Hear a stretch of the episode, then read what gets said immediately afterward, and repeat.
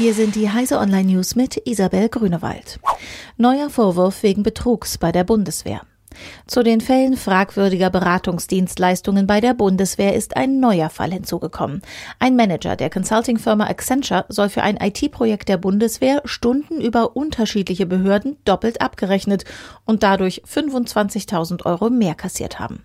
Wenige Tage vor der ersten Sitzung des Bundestagsuntersuchungsausschusses wegen der Berateraffäre bei der Bundeswehr weiten sich damit die Vorwürfe gegen Accenture aus. Russland will sich testweise aus dem Internet ausklinken.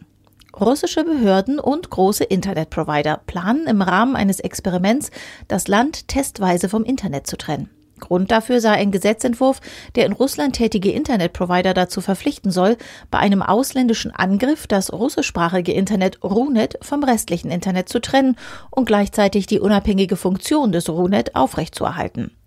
So soll sichergestellt werden, dass sämtlicher Traffic zwischen russischen Internetnutzern im Land bleibt und nicht über ausländische Server läuft, wo die Informationen möglicherweise abgefangen werden können. Paris zieht gegen Airbnb vor Gericht.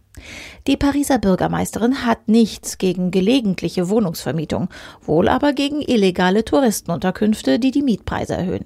Darum zieht die Stadt Paris gegen den Unterkunftsvermittler Airbnb vor Gericht und verlangt nach eigenen Angaben eine Rekordstrafe von 12,5 Millionen Euro.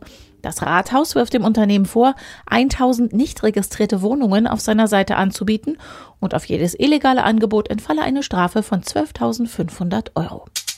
Ultima Thule noch sehr viel ungewöhnlicher geformt. Das erste genauer untersuchte Objekt im Kuipergürtel sieht offenbar noch viel ungewöhnlicher aus als bislang gedacht. Fast anderthalb Monate nach dem Vorbeiflug der NASA-Sonde New Horizons an Ultima Thule zeigen neue Aufnahmen, dass der Himmelskörper doch nicht aus zwei miteinander verbundenen Kugeln besteht. Stattdessen sei Ultima Thule deutlich flacher. Der größere Teilkörper gleicht demnach eher einem Pfannkuchen, der kleinere einer eingebeulten Walnuss. Diese und alle weiteren aktuellen Nachrichten finden Sie auf heise.de.